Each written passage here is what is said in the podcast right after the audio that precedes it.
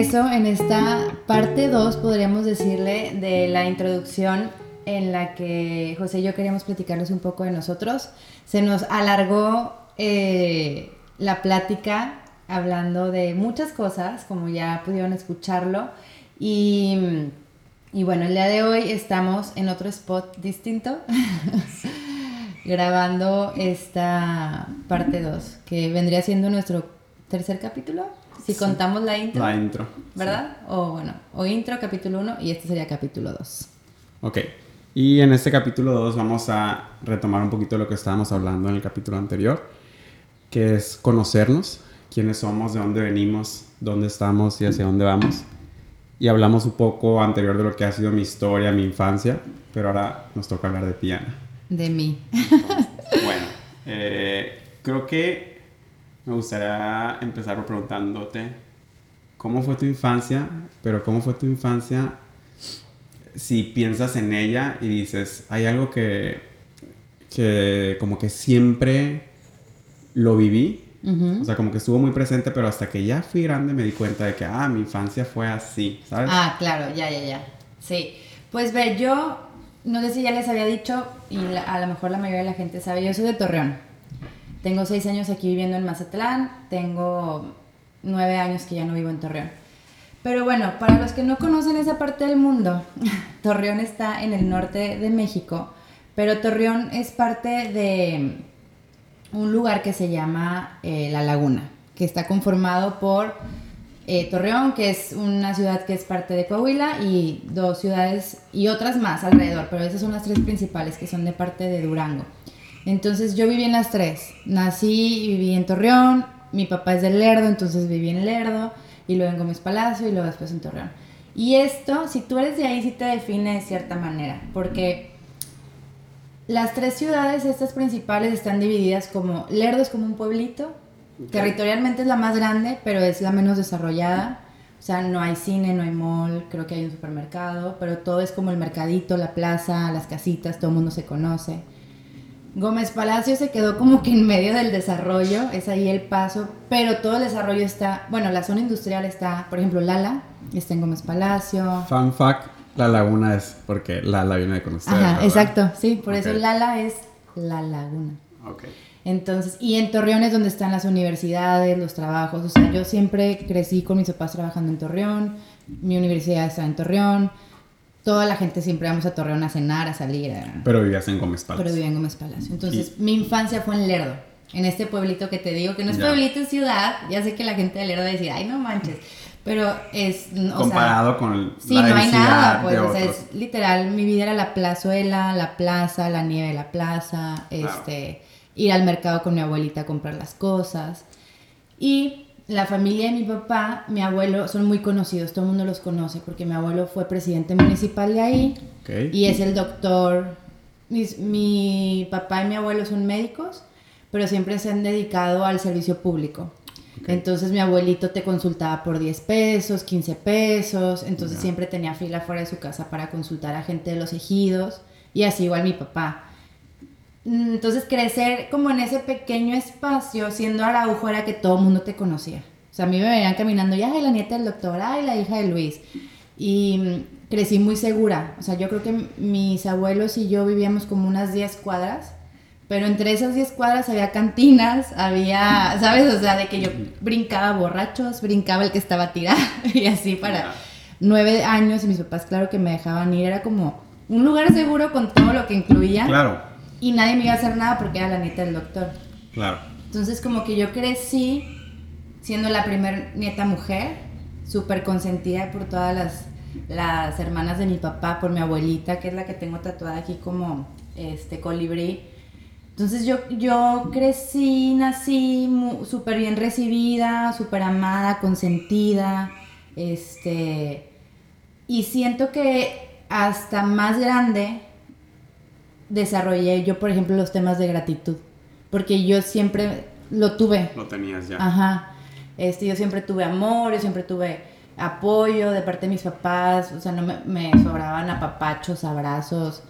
Con mis tías es con las que empecé a, indagar todo el tema de la repostería porque ellas hacían muchos postres, eh, somos súper dulceros, entonces era típico de que ir a la panadería en la tarde por los panecitos dulces y hacer café con leche. Em, como que todo lo que giraba alrededor del postre era reunión familiar, reunión familiar. Y siento que de ahí viene mucho como mi gusto por el postre, ¿no? Me, me significa mucho. Em, voy a la escuela, normal, como que toda esa parte normal, soy la más grande, tengo dos hermanos más chicos que yo. Y crecí entre mis hermanos y mis primos siendo la única mujer y siempre súper acostumbrada a estar con hombres, hombres, hombres. O sea, eres la única prima. Sí, luego ya tuve otras dos primas más chiquitas, pero más chiquitas. Ok. Entonces, con los que yo jugaba, me iba a las maquinitas, jugaba fútbol, trepaba árboles y hacía todo eso, eran primos, hombres. Y era súper traviesa. De hecho, el otro día subí en Instagram una, una, un video que reposteé en donde hacen alusión a que alguien trae un bebé y hace como que se le cae al piso y toda la familia brinca, pero era, no era el bebé. Yo hice eso con una primita que acababa de nacer. Entonces, para mí fue súper gracioso, pero ya que le vi las caras a todo el mundo, así que me querían matar. Mi tía, la que acaba de tener el bebé, llorando, porque todo el mundo pensó que la bebé salía. Entonces yo era como, como muy así, muy independiente de chiquita, aprendí a caminar a los nueve meses. yo ya caminaba. Y soy como muy de pasos muy adelantados, literal. O sea, ajá, mis papás me tuvieron cuando mi mi mamá ya estaba graduada, mi mamá se graduó de ingeniería, ya estaba graduada y trabajando, pero mi papá que estudió medicina todavía no hacía ni el servicio social. Entonces, entre que mi papá me cuidó la primera parte de la vida porque mi mamá era quien nos mantenía, y ya cuando mi papá terminó el servicio y empezó su especialidad, fui la que todo el mundo cuidó.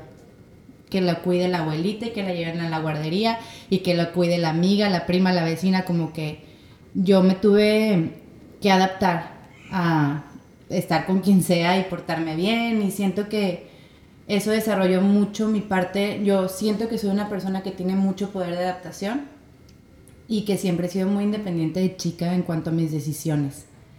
Es muy difícil que yo pregunte a alguien, ¿qué piensas de que haga esto? No. O sea, mis papás siempre me dicen, cuando vas a hablar con nosotros es porque ya tomaste la decisión y ya sabes que lo vas a hacer y ya no te podemos decir nada, ¿no? Es como, me voy a ir a vivir a México.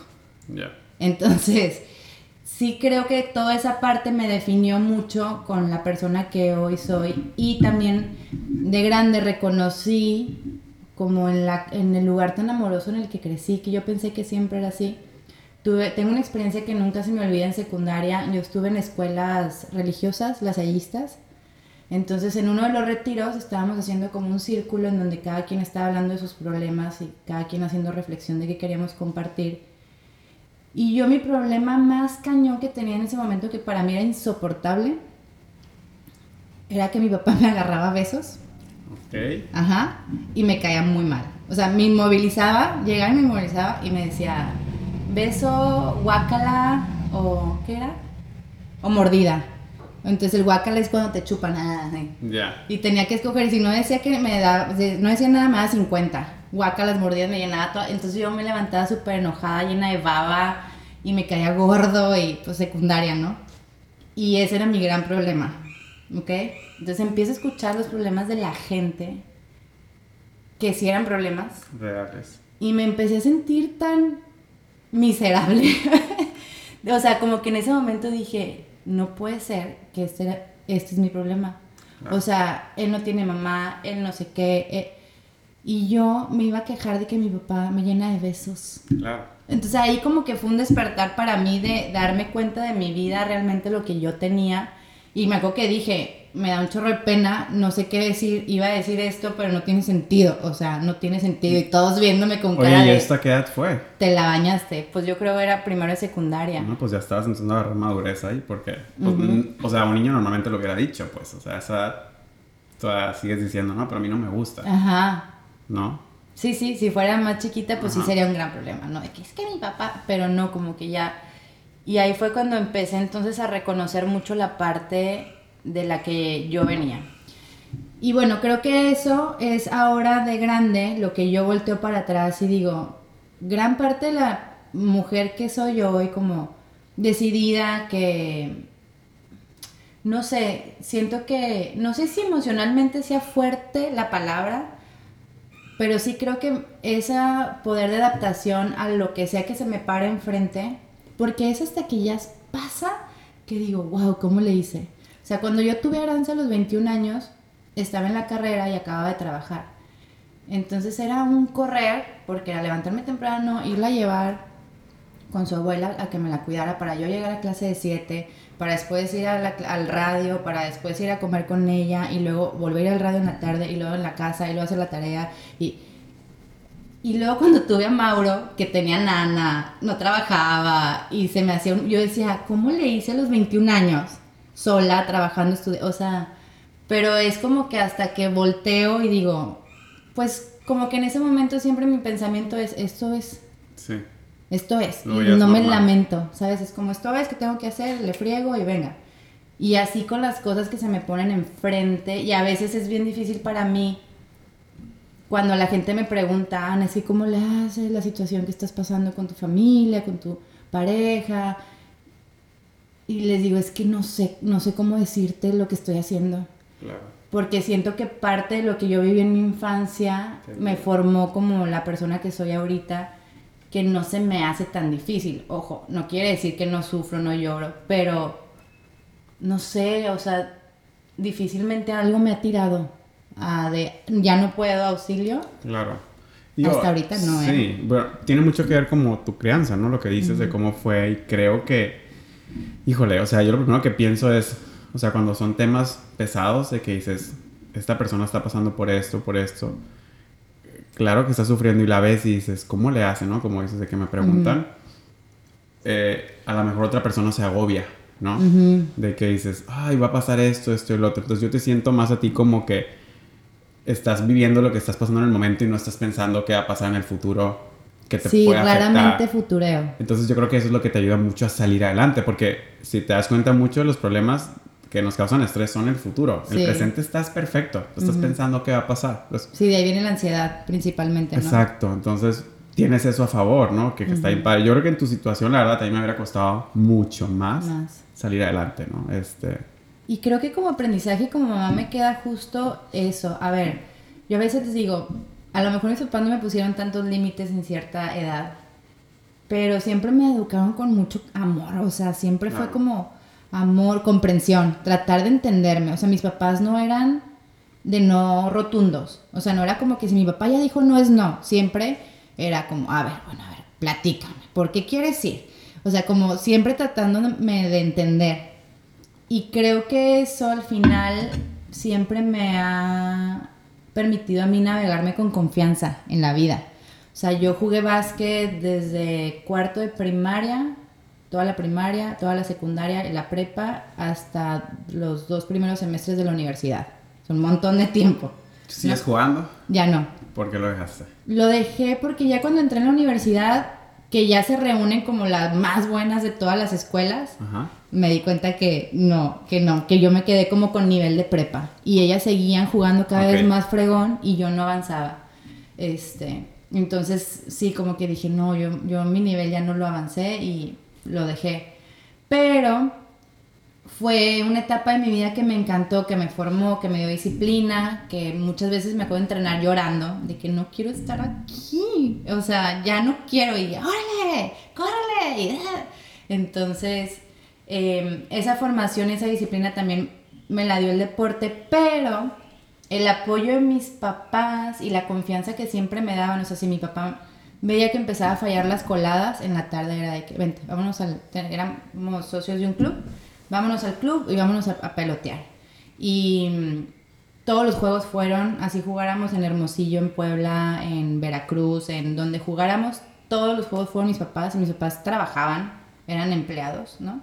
Pero siempre estuvieron, y me acuerdo siempre terminando el juego, mi papá sobándome las piernas, poniéndome frío y diciéndome, ¿qué onda, Ana? Mira, en esta jugada, no sé qué, acá la colada, lo hiciste muy bien, viste esta que metiste muy bien, pero acá siento que te distrajiste. O sea, como que siempre la retroalimentación. Siempre ese feedback para apoyarte que siguieras mejorando. Entonces, como que son esas cositas las que yo he tratado de absorber cuando me cuestiono mi, mi, maternidad.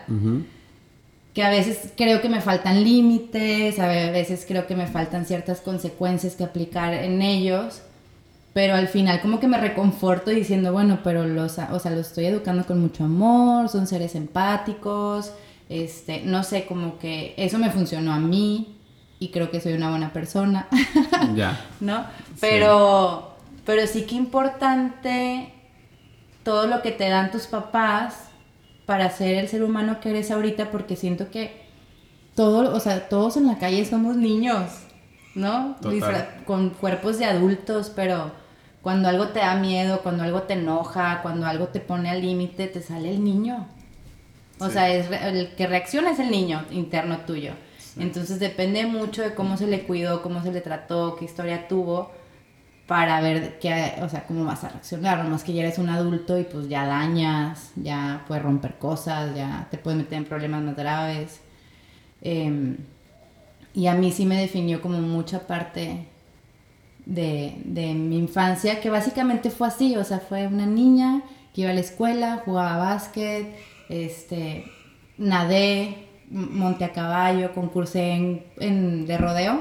No, sé si han visto que son como tres barriles y los tienes que... tener una tía que tenía rodeos, ella me enseñó a montar, concursaba los domingos ahí.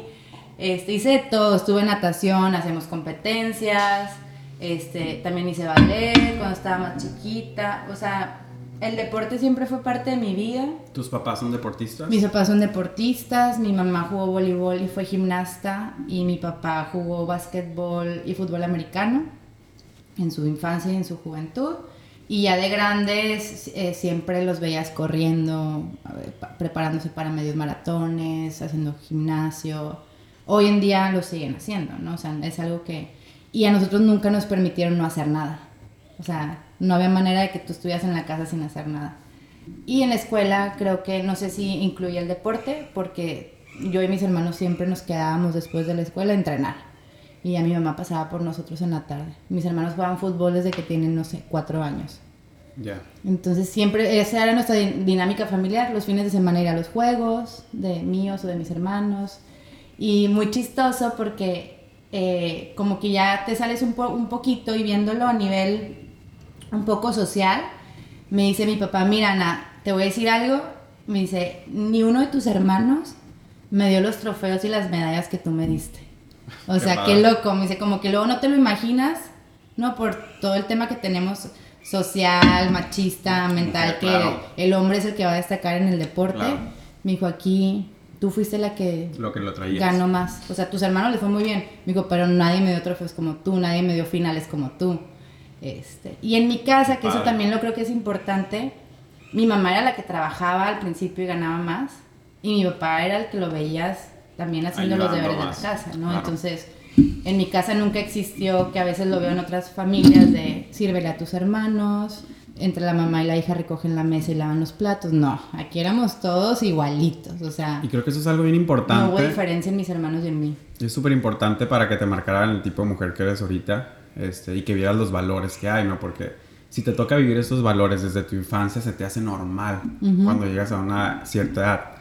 ¿No? A lo mejor ahorita, en donde estamos en esta época, pues es más común porque ya lo ves en todas las redes sociales, ya la gente que le tocó como a ti o como a mí, que nos tocó vivir los dos roles, o sea, que el hombre le entra en las tareas de la mujer o la mujer le entra en las tareas que son del hombre, ¿no? Que se supone que, son, del hombre este, pues ya empezamos a ver como el mundo con otro sentido y piensas de que no, pues tiene que haber más igualdad, porque yo por ejemplo lo veo cuando me toca este, quedarme a cargo de Franco, o sea, es un chambón. Y en el día a día no es que no le entre, o sea, estamos los dos, pero cuando estoy solo, que no está Asia, es un chambón. Este, entonces yo digo, híjole, me da me da no sé qué cosa cuando dicen de que no, pues no hacen nada, se quedan en la casa cuidando a los niños. No. Ya pues, sé, no, manches. O sea, se quedan cuidando a los niños. al contrario, o sea, tú estás en el trabajo sentado en el aire acondicionado en la oficina. Platicando con platicando, tus compas, sirviéndote café rico. Sin ruidos, sin gritos, sin que acomodes algo y a los dos segundos lo desacomoden. O sea, no, es un chambón ser una ama de casa. O sea,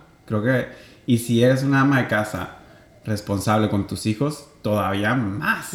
o sea, o sea, eso está... Se te triplica la onda. Sí, o sea, estar pendiente de tus hijos en todo, de que tareas, comidas. Sí, querer que coman bien, que les vaya bien la escuela, pero que hagan ejercicio, pero que duerman, pero que es, es mucho. Exacto, exacto. Y ahí entiendo yo mucho, por ejemplo, me tocaba pacientes que me llegaban y me decían de que, oye José, este, ¿qué le puedo dar a mi hijo así, no? De desayuno y esto, y le da las opciones y siempre me querían decir las más fáciles.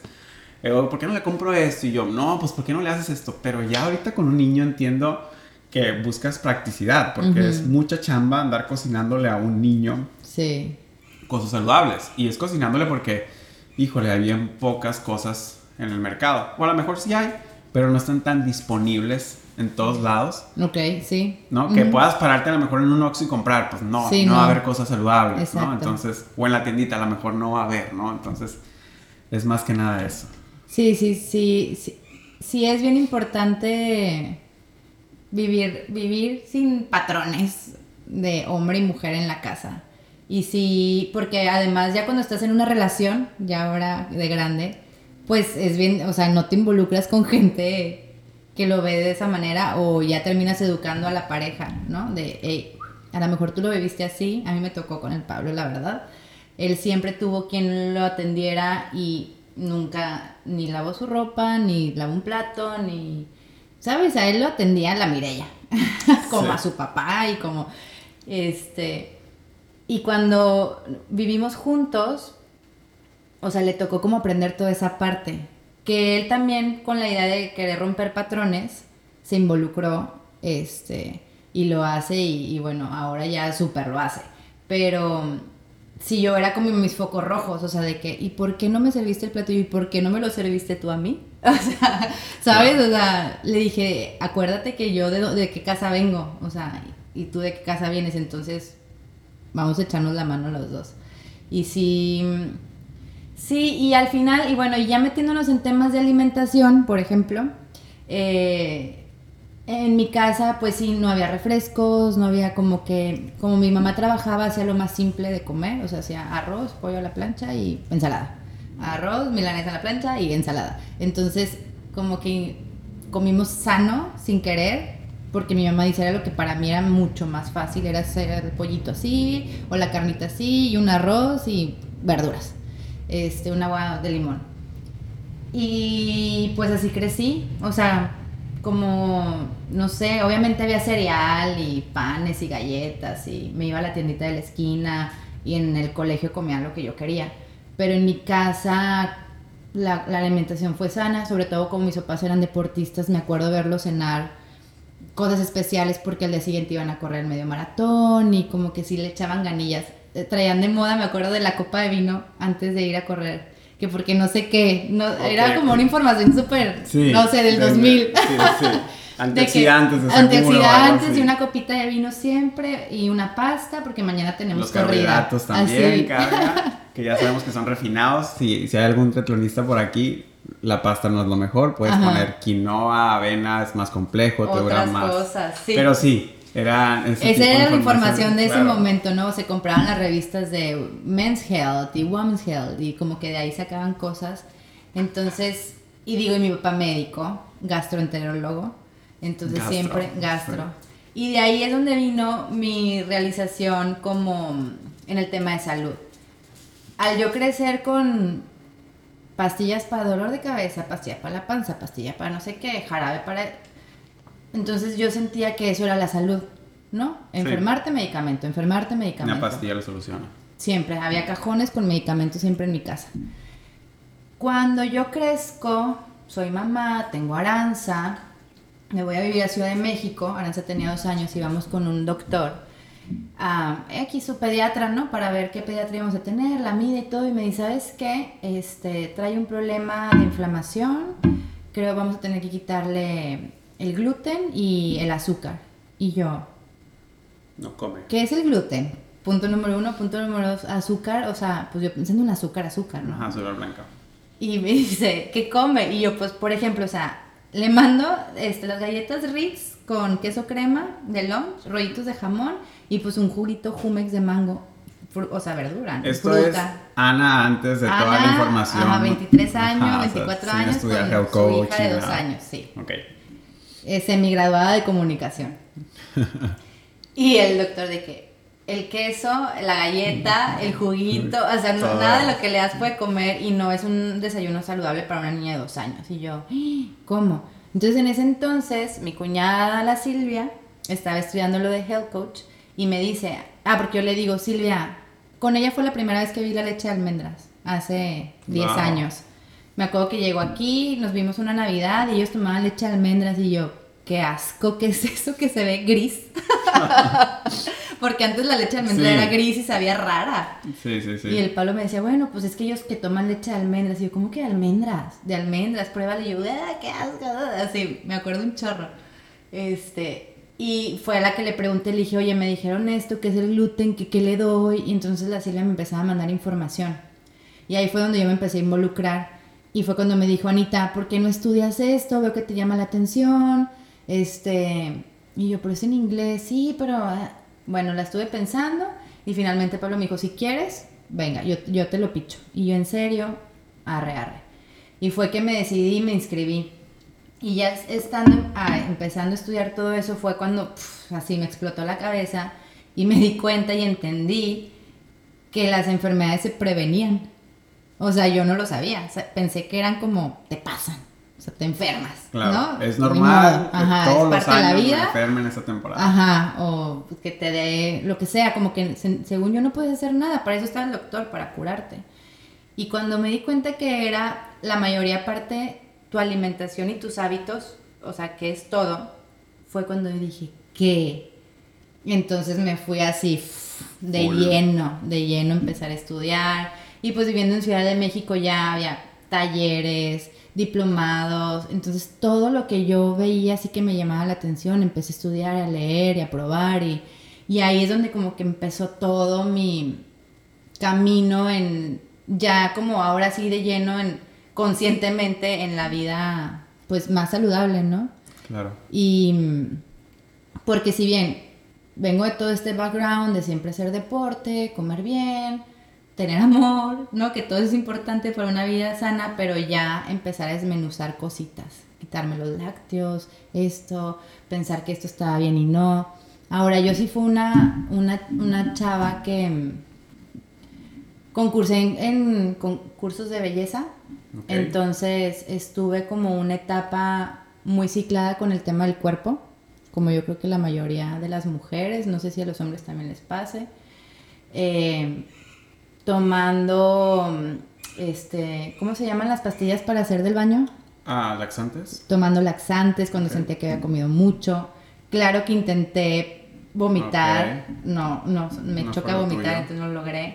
Pero entonces sí me castigaba con las, las comidas o hacía muchísimo ejercicio. Empezaste a tener una relación tóxica con Ajá, empecé de que ya no quería salir ni ver a mis amigas ni ir al café ni nada, todo era entrenar o ir al gimnasio y todo el día, todo el día, todo el día.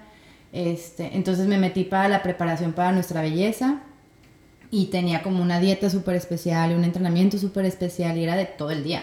O sea, en la mañana me tenía que levantar, aparte era como, me acuerdo, comerme una papa y luego ir a nadar no sé qué tanto y luego regresar a mi casa y luego comer una pasta con no sé qué y luego regresar al gimnasio, o sea, era todo el día. Y era de que el y amo a César el que me preparó y era lo que se, o sea, lo que se usaba en ese momento, ¿no?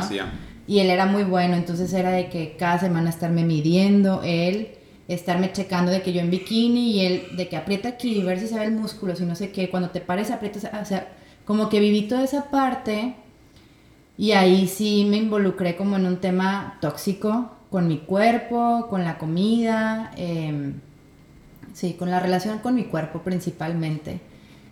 Y la verdad es que nunca fui súper delgada, entonces yo tampoco entendía por qué. Y yo creo que por eso fue que accedía a tomar pastillas y a hacer cosas. Me vendaba, José. Para que te diera la forma del cuerpo. Porque yo no tengo cintura. O sea, yo la verdad no tengo cintura. Tengo un cuerpo como más europeo. más cuadradito. Entonces, eh, me acuerdo que vendían, fíjate las loqueras, una crema que la vendían en las veterinarias, que se la ponen a las ubres, a las vacas, para para que después de que las, las estimulan, se les vuelva a retraer la piel. Bueno, estando en nuestra belleza, obviamente una de las morras me dijo y nos los poníamos esas, eso, en las noches nos embarrábamos y luego nos vendábamos, nos poníamos plástico, nos vendábamos y de esas de que no puedes respirar, así nos dormíamos. Y no. Ay, no, no puedo creerlo. O sea, Ajá. nunca había escuchado esa historia. Una loquera, una Y loquera. Nunca pasó nada, no escuchaste Nunca nada. nos de- pasó nada a nadie. O sea, producto si era de que de repente 3 de animales. la mañana te levantabas asfixiada y ya aventaba yo la venda a la fregada de que yo no, no puedo estar con esto, o sea, así. Este. Es que, ¿sabes qué? Yo creo. O sea, to- todo esto es. El querer encasillar que la belleza es de cierta manera, ¿no?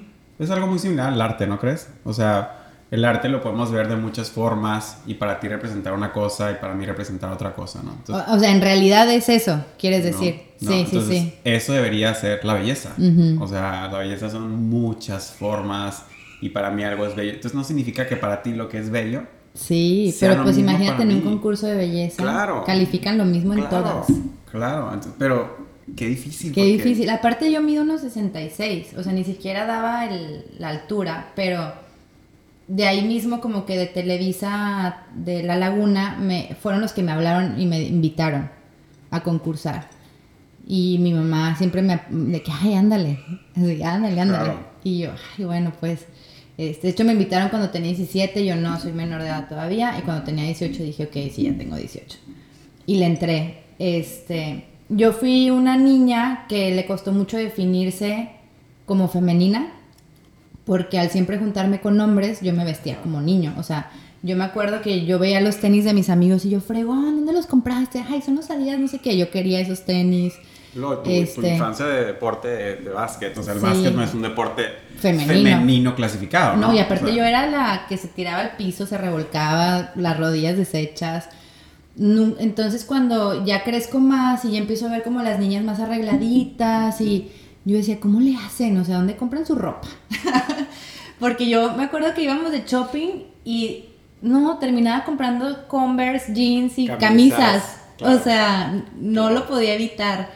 Pero bueno, me trataba a veces de modificar y me sentía súper rara. O sea, a veces hasta pensaba de que sí, o sea, sí soy niña niña o soy niña niño o qué soy, pero pues sí me gustan los niños. Nunca me gustaba una niña, pero pues no me, no me veo tanto como, o sea, sí tuve como esa etapa Sí.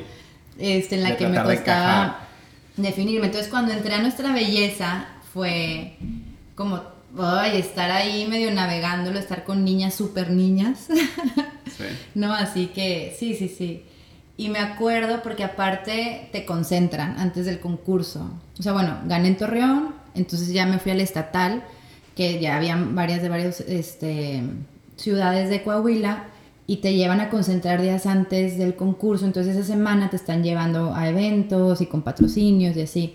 Y cuando nos llevaban a cenar, a los restaurantes que nos patrocinaban nos decían como, del menú ustedes no pueden escoger de las ensaladas y las piden de que sin fritura y no pueden agarrar los totopos del medio y nos tenían así todo súper limitante. Entonces en la noche nos escapábamos a, a las vending machine, a las vending machine a, por pingüinos y así. Y había morras que se infartaban como de, "¡Ah! ¿cómo te vas a comer eso, Ana? Y yo, ni modo que te salga la lonja para mañana. O sea, no me muero por algo de comer. Lo 18 escondíamos. años, o sea. Ajá. Entonces, bueno, quedé en segundo lugar, para no hacerte el cuento largo. Quedé en segundo lugar, la gente protestó, quería que yo ganara, pero pues obviamente no iba a ganar, estaba chaparrita. ¿En qué año fue esto? Pues yo tenía 18, tengo 33, no sé. ¿Eres bueno para las matemáticas? soy bien malo, agarraste No, en bueno, curva. ahí hagan las cuentas ustedes. Bueno, bueno.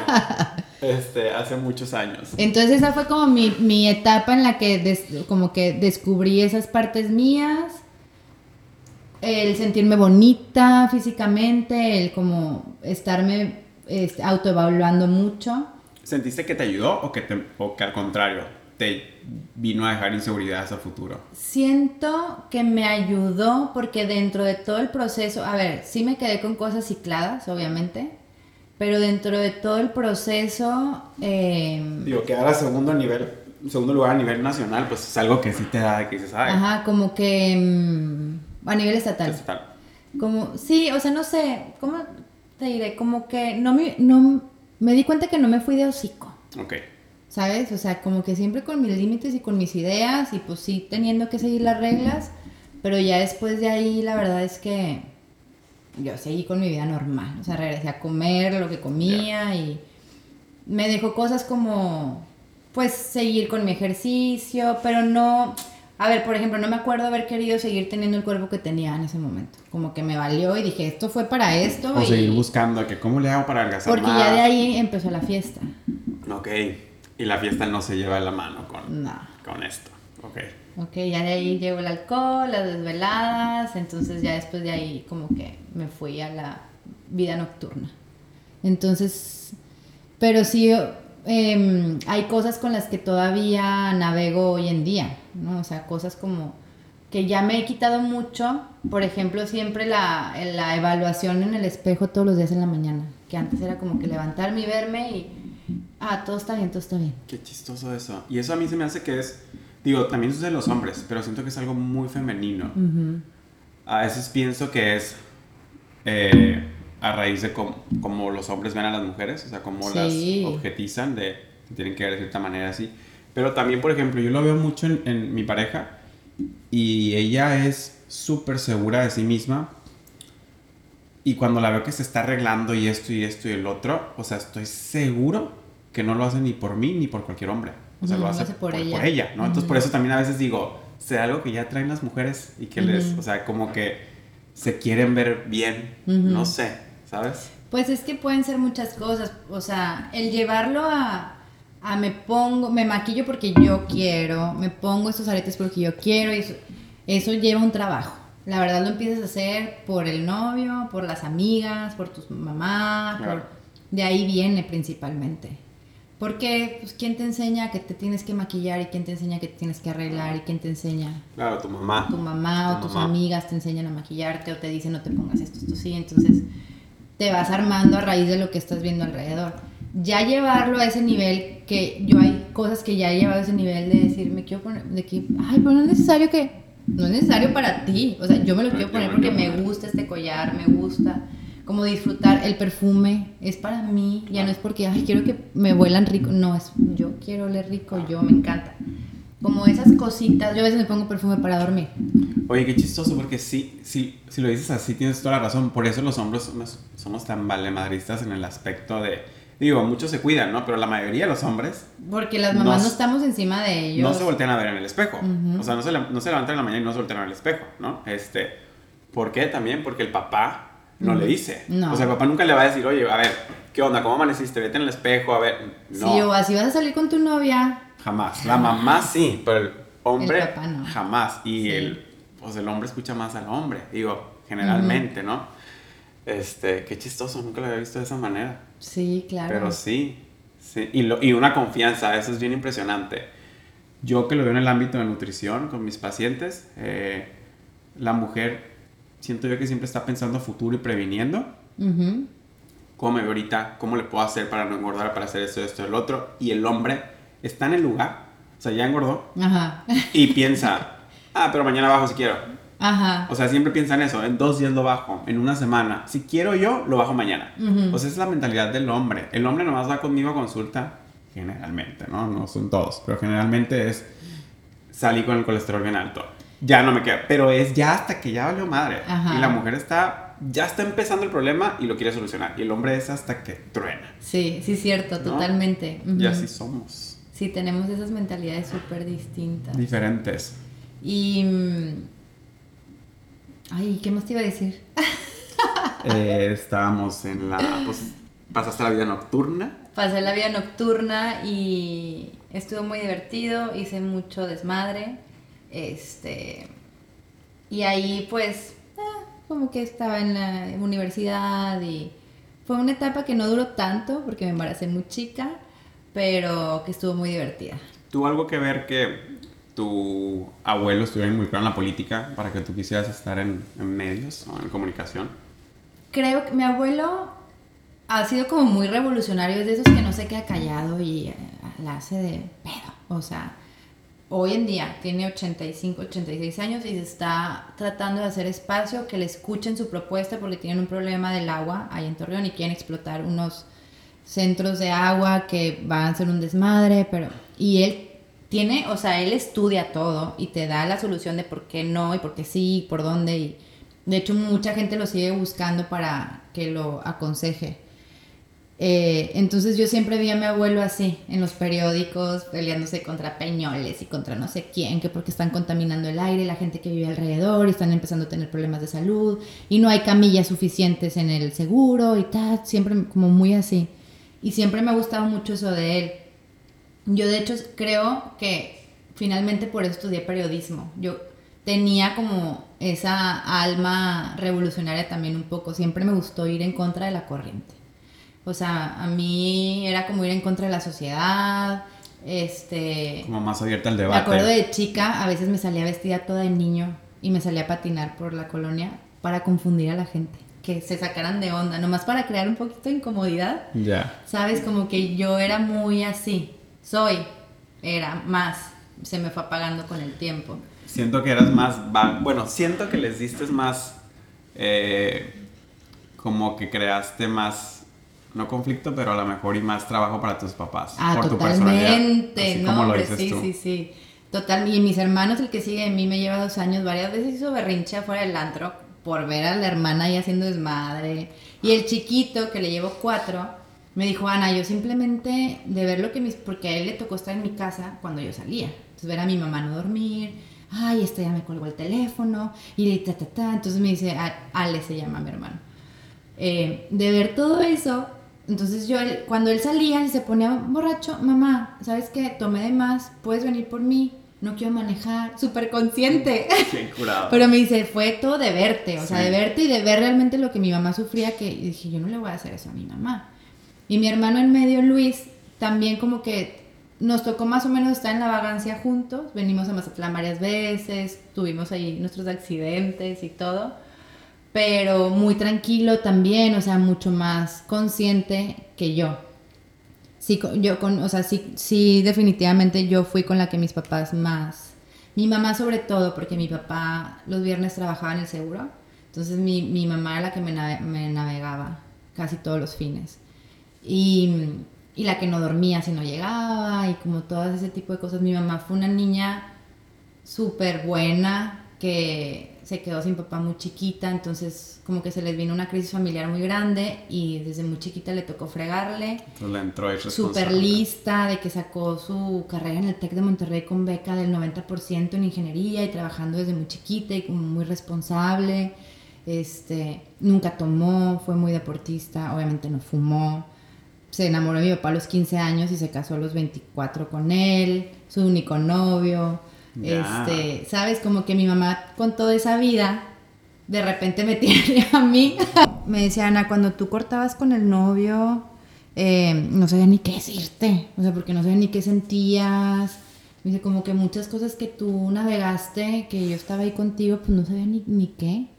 Entonces sí vivió muchas cosas a través de mí. Eh, pero bueno, así como, como ellos dicen, así como la sufrimos ese pedacito de tiempo, siempre fuiste muy buena alumna, este, y, y, siempre mis papás estuvieron ahí, o sea, nada de lo que hice fue como suficiente como para que no me siguieran apoyando. Entonces, mi mamá fue la que me apoyó para que yo hiciera el casting en radio, que finalmente me quedé y estuve trabajando tres años ahí. Em, mi mamá era la que me llevaba a los concursos de belleza, las cosas de, porque modelé un tiempo. Y ya cuando entré a la universidad me encantó periodismo. Yo seguía mucho una revista que se llama Gato Pardo, que es de muy buen periodismo y sobre todo muy buenas crónicas. Entonces me enamoré de las crónicas y yo quería ser esa persona que viajaba a lugares y a situaciones y poder yo escribir la crónica. Mi, ah, mi abuelito escribía poesía. Entonces, por ejemplo, en la primaria nosotros concursábamos en poesía.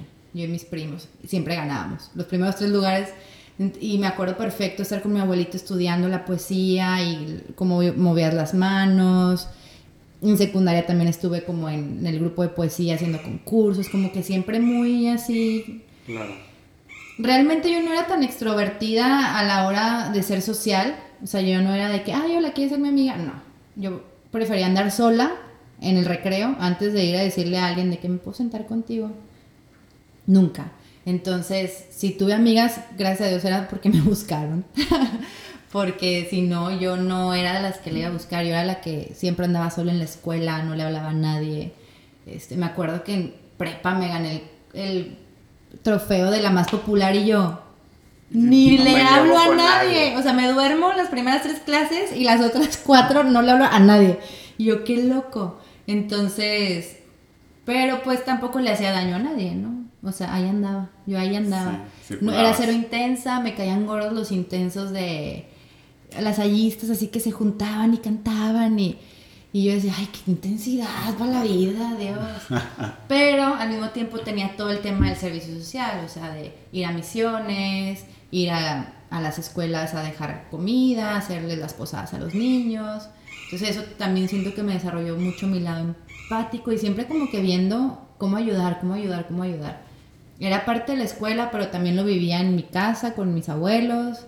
Este, y es algo que me define mucho ahorita. O sea, yo ahora mis relaciones hoy en día, conozco a alguien y ya quiero saber todo de esa persona y luego ya estoy pensando de qué manera puedo ayudarle a resolver el problema que tiene. O sea, es como que no lo puedo evitar. ¿Sabes? El otro día estaba cuestionándome eso y yo, ¿por qué Ana? O sea, tienes debilidad hacia la gente que está sufriendo. De que, yo digo, esta persona está pasando mal y quiero hablar con esa persona y quiero saber de qué manera poderle ayudar. Yo ya entendí que en la vida no podemos ser salvadores de nadie. Mucho tiempo me la creí, lo intenté y muy mal, ¿no? Malas experiencias, me metí en problemas y perdí amistades por querer solucionarles sus problemas. Sí. Y entendí que no podemos ser salvadores de nadie, que no podemos interceder en el proceso de crecimiento y de madurez de cada quien. Pero me he dado cuenta que aunque no puedes hacer nada por la otra persona, tener acompañamiento en los momentos difíciles te cambia todo. Acompañamiento, ¿eh? O sea, tener a alguien al lado que te Sí. diga, aquí estoy, estoy al pendiente de ti. O sea, no te puedo resolver el problema, pero aquí estoy. Te hace toda la diferencia. Entonces siento que eso es algo que a mí me gusta mucho hacer. O sea, como acompañar a la gente, estar ahí, hacerme presente. Y por eso soy de muy poquitos amigos, porque estoy pensándolos todo el día todos. O sea, no, no puedo tener un amigo y que no me importe si tiene un problema con su pareja o en su vida o no puedo. O sea, no puedo. Te- estoy pensando todo el tiempo. Y si le ayudo por aquí, si le hago por acá, y cómo estará. Y entonces siento que soy intensa en mis relaciones en ese aspecto. Y no me molesta hacerlo porque al final creo que lo que haces es porque te gusta de la misma manera recibirlo. Sí, y creo que la verdad es un tema bien chistoso porque yo siempre que pienso en ese tema en específico es... O sea, se siente muy padre. Es una sensación que nada te lo da. O sea, el poder ayudar a alguien, Sí. por más sencillo que sea, te da la sensación, la mejor sensación que puedas tener. Sí, es como. Es. O sea, no puedes no hacer. Si estás aquí, no puedes no hacerlo. O sea, aquí me refiero en la vida. Sí, claro. No puede ser hacer. O sea, el otro día que pasó un accidente en moto ahí casi afuera de mi casa, me paré a ver en qué podía ayudar. Y terminé agarrándole la pierna al chavito y estando ahí una hora y navegándolo con él. Pero yo veía a la gente pasar así, de- como que daban por hecho que ya le habíamos hablado a la ambulancia, daban por hecho pues de que ya había gente ahí. O sea, el dar por hecho las cosas y pensar que no puedes hacer nada, ahí me di cuenta y dije, ¿cuántas veces no he sido esa persona? Y, no, y yo que estaba ahí me daba cuenta de la ayuda que hacía. No había ambulancias, el, el hombre tenía fractura expuesta de rodilla, estaba sufriendo cañón, no había, o sea, no estaban sus papás, no tenía seguro. eh, ¿Sabes? El simple Sí. hecho de que yo me llegué, llegué y me le acerqué a él, él se recargó en mí porque estaba cansado ya de detenerse la pierna, le agarré la pierna yo, lo estuve literal como acariciando y diciéndole al oído, tranquilo, respira, todo está bien. Estuvimos, porque digo estuvimos navegando, él estuvo navegando su dolor una hora o más. Y por momentos se dejó entrar, porque en mi meditación, le empecé a dar meditación. Respira, concéntrate en tu respiración. Me dices que me duele mucho, me duele mucho. Le dije, ya sé, estás siendo muy valiente, pero mira, todo va a estar bien. O sea, como que esas simples palabras, el cambio que te pueden hacer en, en algo que ahí lo tenían tirado y la gente lo estaba viendo tirado. Y entonces ya los de la farmacia se tocaron el corazón y sacaron una lona y nos cubrieron del sol. Y entonces ya un señor se puso a parar el tráfico y luego ya le chiflé a otro morro para que le ayudara a recoger sus cosas que estaban tiradas. Entonces ya como que empezaron entre todos a ayudar, ¿no? Ver qué podían hacer, hablarle a sus papás, ir a conseguir la ambulancia, a ver si estaba una más cercana. Pero si todos somos los que pensamos que no podemos hacer nada, Claro. entonces eso me quedó muy claro. Dije, es que siempre hay algo que hacer. No podemos, no podemos pasar al lado de alguien que le está pasando algo y decir, no, yo en qué le puedo ayudar. Exacto. No den por hecho las cosas. Nunca te imaginas, en, o sea, y, me topé la Isabela, una amiga que también pasó y me vio, pensó que yo había atropellado al hombre. Y yo, no, todo bien. Dije, pero si están mis hijos en mi carro, llévatelos a mi casa, amiga. Ah, sí, súper. Entonces ya también ella me ayudó a llevarlos a la casa y ya yo más tranquila de que no los tenía ahí esperándome. Entonces, no sé, como, como la película de Cadena de Favores, viejísima. Claro, buenísima, buenísima. Pero sí, como siempre recordar nuestra, pues tu presencia tiene, o sea, tu aliento, tu palabra, tu tacto, tocar a alguien, Yo creo que a, a veces, todo tiene un sentido, todo le da medicina al otro. yo creo que a veces es muy, vivimos en este ciclo, que el otro día estamos hablando de una rutina, y esa rutina pareciera que existes nada más tú, Ano, nada más yo, José. Entonces a veces vas por la calle y casi, casi neutralizamos a las personas alrededor nuestro, ¿no? Como si no existieran, como ¿no? si no existieran. Entonces, por ejemplo, a mí me da... Veo gente en la calle y más cuando veo gente adulta en la calle, Ujú. o sea, me da una cosa verlos de que digo, o sea, ¿qué puedes hacer para, para que no estén en esa situación, no? Sí. Pero así, ¿cuánta gente no hay que te piden un vaso de agua, que te piden comida, que te piden esto? Y la gente, o sea, a veces ni los volteamos a ver. No, los migrantes, ¿no? Que Los ahora hay muchos aquí en migrantes. Mazatlán. Ayer hablábamos de eso, de que, a ver, hay una casa migrante aquí, ¿no? ¿En dónde? ¿Quién les da de comer? O sea, ¿qué podemos hacer? Yo hasta he pensado en darles la dirección de, de mi cafetería y decirles, vayan por un panini, o sea, si quieren una vez al día, como dándole vueltas de qué manera sí los puedo ayudar. Pero se te va la vida y ya avanzaste dos, tres metros más y ya se me olvidó que lo quería ayudar y luego al día siguiente me lo vuelvo a topar y digo, ay Dios, este hombre sigo sin ayudarlo. Entonces, sí es como, ¿qué tiene que pasar para que te lleve la acción? Sí. O sea, ¿qué tenemos que hacer? ¿Qué, qué, qué te tiene que suceder para que te lleve la acción? No hay que dejarnos acostumbrar por las situaciones de la vida. Obviamente, hoy en día que yo estoy involucrada en temas de arrestos, cárceles, quedarte sin, este, sin tu pilar de tu casa. Entonces volteo a ver a todo ese sector de la población, de mujeres como yo, de hombres como Pablo, de hijos como mis hijos, que están viviendo la misma situación y que nadie los volteamos a ver, ¿no? Cómo viven los de las cárceles aquí, cómo viven sus familias, este... Pero sí, no es hasta que te toca que dices, ¡Ah! existe esto, Claro. ¿no? El tema de, por ejemplo, la gente que es sorda en redes sociales y nosotros no ponemos subtítulos a nuestras Sí. historias. O sea, son un montón de No, cosas no. que tenemos que ir despertando poco a poco y sí empezarnos a hacer cargo, pues no sé, de nuestra participación aquí en, en la tierra. Sí, ser, ser más humildes, ¿no? Y estar en contacto con las emociones de todos, ¿no? O sea, Pues sí, como No eres tú, nada más. empatía. somos muchos. Somos muchos. Y, y, o sea, todos nos podemos echar la mano, pues. Y como dices tú, cualquier cosa, cualquier cosa hace un cambio enorme. 100 pesos, 200 pesos. Yo lo viví. Claro. Y me quedó muy claro y se los digo a todos los que nos están escuchando. Cuando vean cosas de que, ay, que donen y digan, ay, para los 100 pesos que puedo donar, dalos. Sí. O sea, a mí muchas veces me alivianaron 100 pesos y 200 pesos. De que yo dije, qué loco que esta persona no tiene ni idea de que sus 200 pesos me están alivianando para ponerle gas al coche.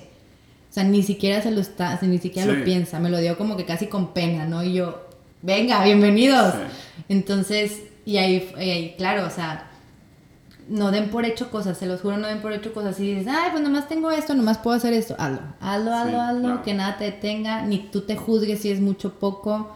O sea, no, porque no tienes ni idea, porque no vives la situación del otro y es muy difícil que lo entiendas. Entonces, hazlo, háganlo, háganlo, de verdad. No, hay que hacerlo, hay que hacerlo. Mi abuela era súper religiosa, eh, la mamá de mi papá, y, y, ella siempre estaba apoyando, ¿no? Este, me acuerdo mucho que iban a la casa a comer misioneros, mm. entonces siempre les daba desayuno eh, y los trataba como reyes. Hasta ahorita, a la fecha, hay una historia que nunca se nos va a olvidar en la familia, que llegamos, siempre llegamos a desayunar todos ahí. Llegamos creo que dos o tres primos ese día, nos íbamos a desayunar y estábamos agarrando los huevos y las cosas que íbamos a sacar y así, y en eso llega mi abuela Ah, creo que había hasta jamón y nunca había jamón en casa de mi abuela. Ajá. Entonces ya estamos sacando todo y llega y ya dice que no, es para los misioneros. no Y todos así enojados de que, pero yo soy tu nieto. Así. Ajá. Pero mi abuela siempre ayudaba, siempre. Y siempre nos inculcaba eso, como que, pues apoyar, ¿no? Este. Vengo de una familia que también son así. Uno de los hermanos de mi papá, eh, junto con su esposa, este, mi tía, ellos por muchos años aquí en Mazatlán, por muchos años, llevaban comida a la gente necesitada. Este, ¿En ranchos o en qué? no, en invasiones. Ah, en invasiones, ok. Todo lo que era Navidad, o sea, era pollo. Eh, les llevaban un pollo, les llevaban una despensa y les llevaban juguetes. Invasiones son aquí como ejidos cercanos, ¿no? O sea, se dan de cuenta que está una zona, un ejido, y llega gente pobre y arma ahí su casa de... Exacto. De lámina. De lo que puede. Ajá. Y ahí viven, ¿no? Entonces, pues es gente de muy bajos recursos. Eh, por muchos años. Muchos, muchos, muchos años. Me tocó ser parte de esa tradición. Ya no existe. Tiene como unos no estoy seguro, a lo mejor de tener como unos cuatro años, cinco años que dejó de existir, pero una tradición muy bonita. Este, y me tocó vivirla a mí desde que tenía 16 años, 17, nos íbamos a Villa Unión. Eh, me acuerdo, me quedaba a dormir en casa de mi tía Yolanda. Este, a las 5 de la mañana nos subíamos a un, a un, este, un camión de volteo. Llegamos a Villa ¿Ah, Unión.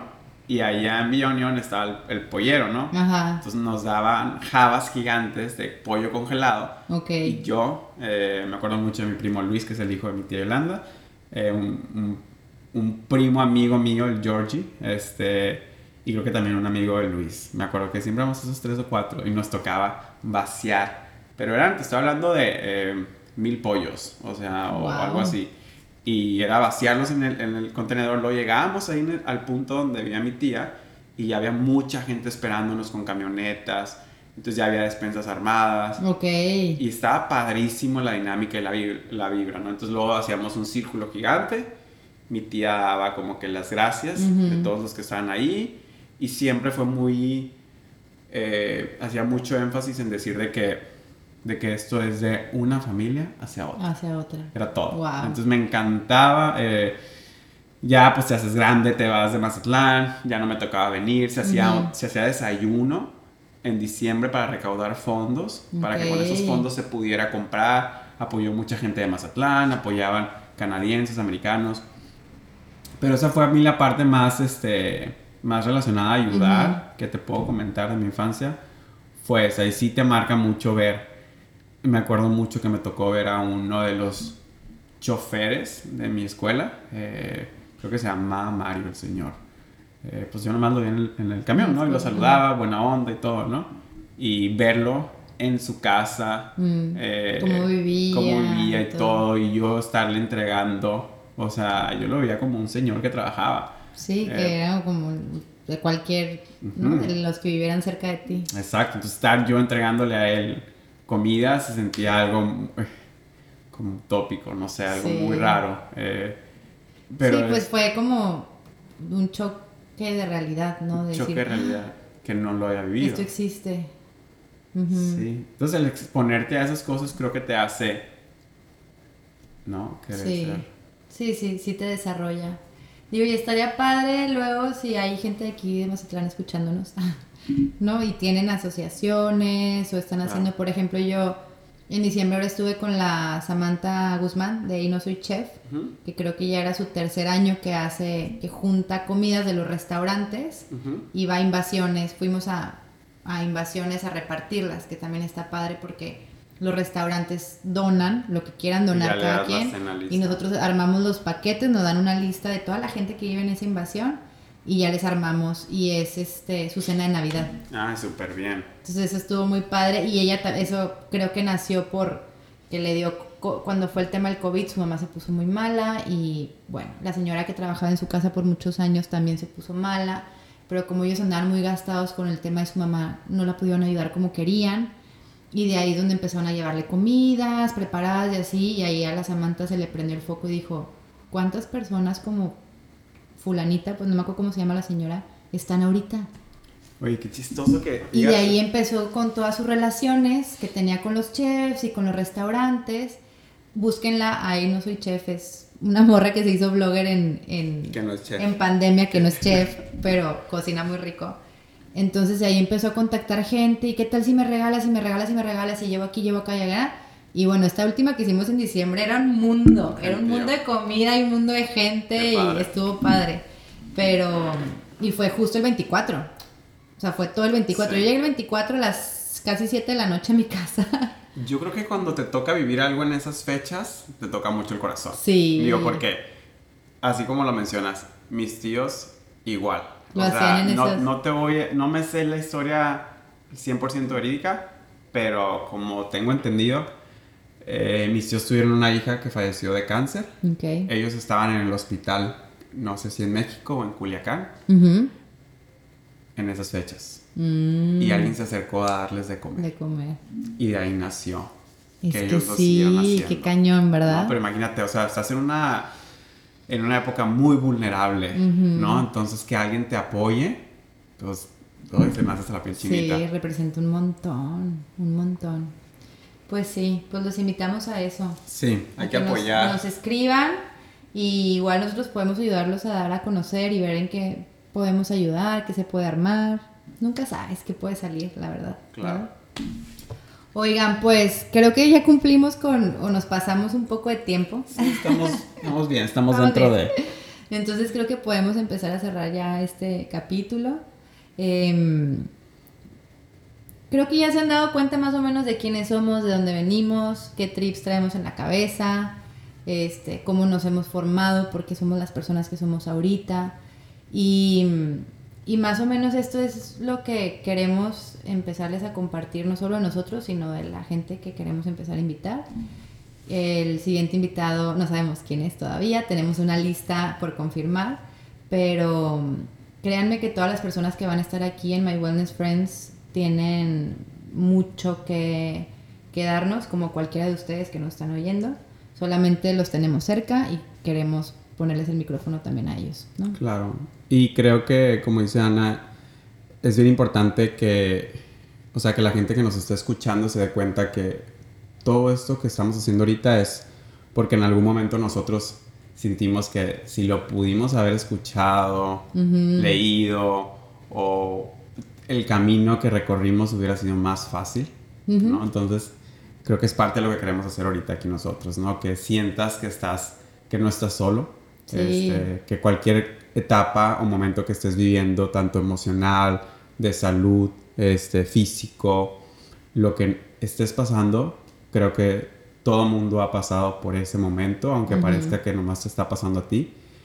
Y estamos aquí para que te des cuenta que hay muchas historias como la tuya y que en algún momento vas a salir adelante en la Sí. etapa en la que estás. Todo va a pasar, todo es un ciclo, no lo bueno y lo malo. Quisiéramos Exacto. que lo bueno fuera eterno, pero empecémoslo a integrar, porque ya que lo integras y de verdad lo entiendes, terminas con mucha parte del sufrimiento, porque así es la vida, Sí. es un ciclo. Y a veces estás bien, a veces estás mal y todo va a pasar, todo va a pasar. Aunque a veces parezca eterno y no veas por dónde, pero créeme, confía en que todo va a pasar. Entonces, pues nada, muchas gracias por escucharnos. Gracias. Este, Gracias por el té, José. Té chai. Los vemos pronto en el próximo capítulo eh, y ahí les estaremos avisando quién será nuestro próximo. bueno, la idea es que sea semanal, ¿verdad? Sí, semanal. Creo que eso ni lo hemos dicho. Sí, va a ser semanal. Uno a la semana. Uno a la semana, un invitado. Eh, tratamos de que sean temas un poco diferentes, este, dentro del mismo ámbito, pero diferentes, para que nos podamos empapar en cosas Sí. nuevas todos, ¿no? Eh, y bueno, varias cosas ahí. También vamos a tener un Instagram donde vamos a estar subiendo reels de recetas, tips y cosillas ahí muy interesantes para todos. Sí, para que nos empiecen a seguir, por favor. ¿Sale?